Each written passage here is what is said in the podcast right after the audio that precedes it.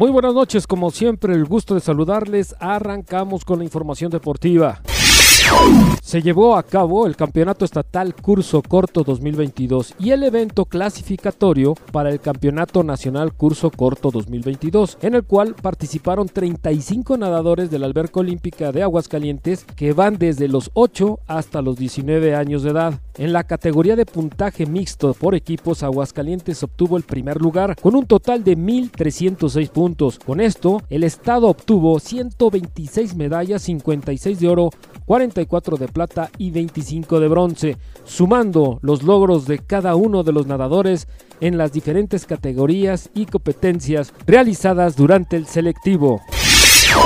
El estado de Aguascalientes se posiciona como uno de los mejores representantes en el campeonato oficial de la Unión Panamericana de Taekwondo y en el Open de Colombia del World Taekwondo Federation en la categoría G2 gracias a las hidrocálidas Amparo Carelli Medina Salazar, Valeria Alejandra Díaz Lara y Devani Flores Reyes, quienes en conjunto con más atletas mexicanos obtuvieron un total de 12 medallas de oro, 5 de plata y 1 de bronce durante su encuentro, obteniendo así el reconocimiento de la comunidad del Taekwondo Internacional.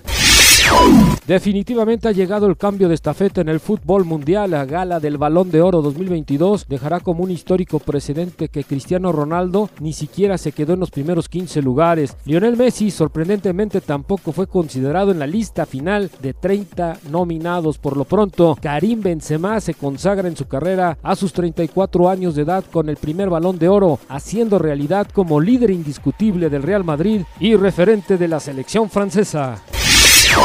Faltan 34 días para el inicio de la Copa del Mundo de Qatar 2022. Las semifinales del fútbol mexicano de esta apertura 2022 ya están a la vuelta de la esquina. América, Toluca, Pachuca y Monterrey buscarán su boleto a la gran final del fútbol mexicano. Águilas del América primero en la cancha de Nemesio 10 ante el equipo del Toluca a las 21 horas de este miércoles y el regreso será en la cancha del Estadio Azteca a las 20 horas de este sábado 22 de octubre. Mientras tanto Monterrey se va al Hidalgo ante el equipo de los Tuzos este jueves a las 21 horas. El regreso en el nuevo estadio de Rayados de Monterrey a las 20 horas este domingo 23 de octubre.